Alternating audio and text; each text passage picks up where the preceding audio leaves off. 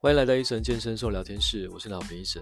好，减肥或许需要一个非常好的方法，相信大家其实听过了这么多 podcast，或是找了很多资讯，都知道我们要找一个方法才可以帮助我们真正的瘦下来。所以方法其实只要在这个网络上嘛，搜寻关键字“减肥方法”，你就可以找到目前最流行使用的一个方式。像最近呢，我有看到一个医师的广告，他说，一个礼拜可以瘦下五公斤、十公斤，你什么都不用做，只要照我这样做就可以瘦下来，是不是觉得很厉害？但是你不觉得非常的奇怪吗？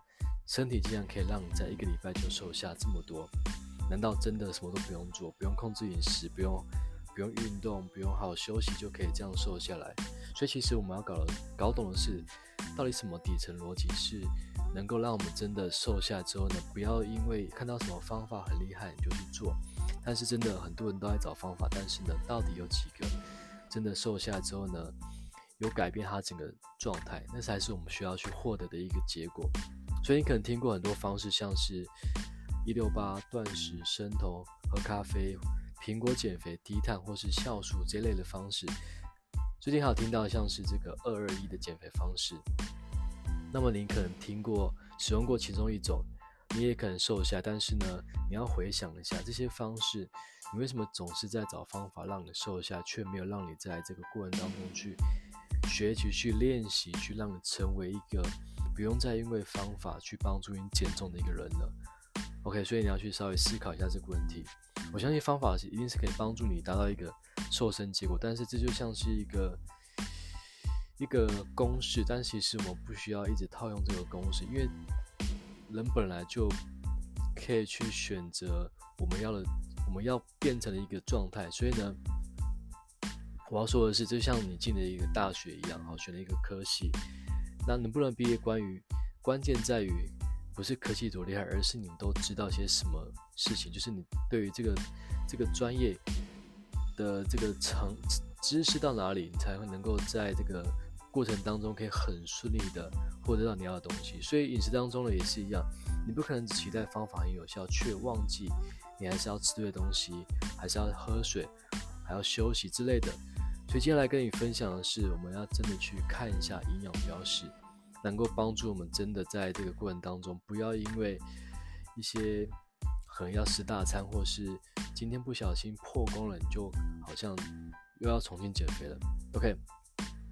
好，所以呢，其实我相信大部分人都是外食族，比较没有时间去这个准备一些食物来帮助你的三餐。所以呢，其实你在看这个标示的时候呢，要特别注意哪里会看到标示，就是你可能今天去大卖场或者是去便利商店，可能买个中餐、买个早餐之类的，你都要去练习去看一下标示，因为标示打出来不是只是给我们单纯好像稍微看一下它是不是有什么。防腐剂，而是我们真的要去认识这些东西，因为它都是一个很棒的一个提示，好，所以我们要去多关注一下。那首先我们要先看什么呢？我一般可能会看到热量、蛋白质、脂肪跟饱和脂肪，还有反式脂肪、碳水化合物，还有糖跟钠。那你觉得哪一个重要？你会先看哪一个？好，那如果你有先在计算自己的 BMR 跟 T TDEE 的话呢？来算出你的热量赤字，那你会先一定看热量。但是我告诉你是，你要依照你的需求来选择。好，如果你要减内脏脂肪，第一个你要看的是钠。哦，因为一天人可以摄取的是两千四百毫克的钠，那基本上你拿两个便当就基本上就超过了。所以如果你单纯拿热量来看，两个便当顶多就是，呃，一个我们算八百好了，大概一千六，基本上或许。哦，可能一个人的热量大概就是男生啊，可大概就一千六。但是如果你不去看钠的话，你可能两个就可能将近快三千以上，非常多。所以呢，你可能吃了非常多的盐分进入体内。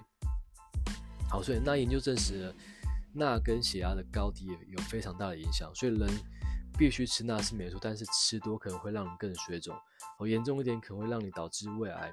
所以你要看的别别只看热量低，而是你要有些钠量非常高，像鸡胸肉，很多人都认为这是这是一个非常健康的一个食物，但其实很多都钠的含量非常的非常高，你一定要去看一下，真的不要觉得好像看外包装感觉好像很清淡，但其实它的钠非常高。OK，那第二个你要看的是果糖哦。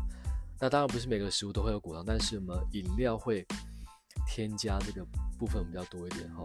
那含糖料中的果糖会直接影响我们的肝脏的代谢。那如果糖分呢快速进入肝脏，使肝脏充满了大量的游游离脂肪酸，就有机会形成我们的内脏脂肪。那同时也会伴随着一些像是脂肪肝问题。那高糖分的食物如果吃太多，也会导致我们精制淀粉摄取过多，让血糖迅速飙高。所以呢，会召唤出胰岛素来恒定我们的血糖。所以呢，下一步就是它要变怎样，就是会跑到我们的脂肪去储存了。所以。如果你发现你的腰围越来越宽，然后越来越胖，那记得不要再喝饮料了，多喝一些水或者可以帮助代谢的一些饮品。OK，那再来讲一下蛋白质。那一般情况下，其实有健身或是没健身习惯的人，蛋白摄取不一定会足够了。好像有些来找我运动的朋友或是同学呢，或想减重的人，很多都以为一天吃一个蛋，或是喝杯豆浆，或是有吃到一点肉，就是吃到蛋白质。那基本上呢，就是。没有太多的这个饮食观念，虽然说好像会健身，但是就是对于吃完全没有头绪。所以蛋白质这边简单说一下，一般人蛋白质要吃的是体重乘以一克，那减脂就是蛋白质吃到体重乘以一点五二到一点五克。那如果你是高活动量或是有密集在健身的人，一点五到两克。那这边密集健身要再增加一条，就是如果你有高强度。才需要吃到一点五到两克。如果单纯只是劳动哦，其实不用到那么多。那或者是像你在这个每天跑步，其实不需要超太多蛋白质，只要足够量就好了。你只是要避免它肌肉量流失，或是这个不小心烧到一些不必要的能量。OK，但你需要增加肌肉来帮你去做减重。OK，所以跑步需要，但是其实你可以。重训加上有氧是一个更好的一个方式。OK，那最后就是我们要尽量说简单一点，就是方便大家做理解。因为你应该听过哦，每减少七千七百大卡就可以减少一公斤。那七千七百大卡听起来好像很多，但其实就是每天减少三百到五百卡的摄取，一个月就可以减下至少三到五公斤。OK，那这边要说的就是热量赤字，所以只要你。一天的热量摄取，哦，小于一天的热量消耗，你就可以创造出热量赤字，你就可以瘦。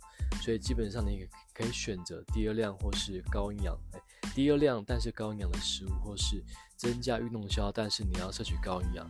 但两者记得，我看刚刚讲就是两者都会补充营养，所以你明白哪个比较简单一点吧？就是你要摄取到好的营养，但是要低热量，但同时你要让你每天的。我刚刚讲的就是我们的代谢是足够去做消耗的，不要吃太多，但也不要吃太少。就是如果你要算出你的热量值，只记得一定要去简单算一下你到底动了多少，吃了多少，OK 才可以算出你的精准数字。OK，其实很简单，所以很多人都可以做到一开始的两公斤、三公斤的这个数字减下来，那后面就卡关了。为什么？哦，因为虽然说热量明白。明白的写在上面，但是呢，会造成身体停滞的，就是我们的发炎食物，其实很容易知道。所以呢，别光看我们的标示上的热量来决定减重的速度，而是你要多看营养标示，才能帮助你顺利的减下来。那这边就不讲太多关于什么发炎食物，因为太复杂了哈。你可以去网络上搜寻一些关于。发炎食物跟减脂可以吃的食物会比较清楚一点。OK，那怎么算出自己的 BMR 跟 TDE 呢？那这个就是刚刚讲，你可以去，其实网络上都很多计算机，你可以去稍微按一下，才可以算出你一天到底要吃多少热热量哦，才可以帮助你真的有效的在这几个月之后呢，可以让你瘦下来。OK，那这边只要给你一个观念，就是你别被方法给误导，因为。如果你不去提升自己的健康意识，你会发现，哦，会一直很多人都是这样轮回在方法的更新，但却忘记了健康的想法的更新。就是你一直在撞墙期，就是你哎好像瘦了，但是你又胖了，又瘦了胖了，所以很多人会说减肥减了十年，但还是肥；但有人说减肥瘦了一个月，但变半年后就是全新自己了，而且并且没有再复胖。那如果你现在还在卡关，你可以先问问那些坚持变健康的人到底做了什么，不要一直问减肥的人，而且一直减不下来的人，你会得到完全不一样的思维。好，那今天放到这边，那希望对你有些帮助，认识一些营养标识。那如果你喜欢这集内容的话，下方留言五星评价，跟我分享你的心得。那如果认为问题的话呢，你也可以在 IG 可以截个图，然后标记我。那我们下期见喽，拜拜。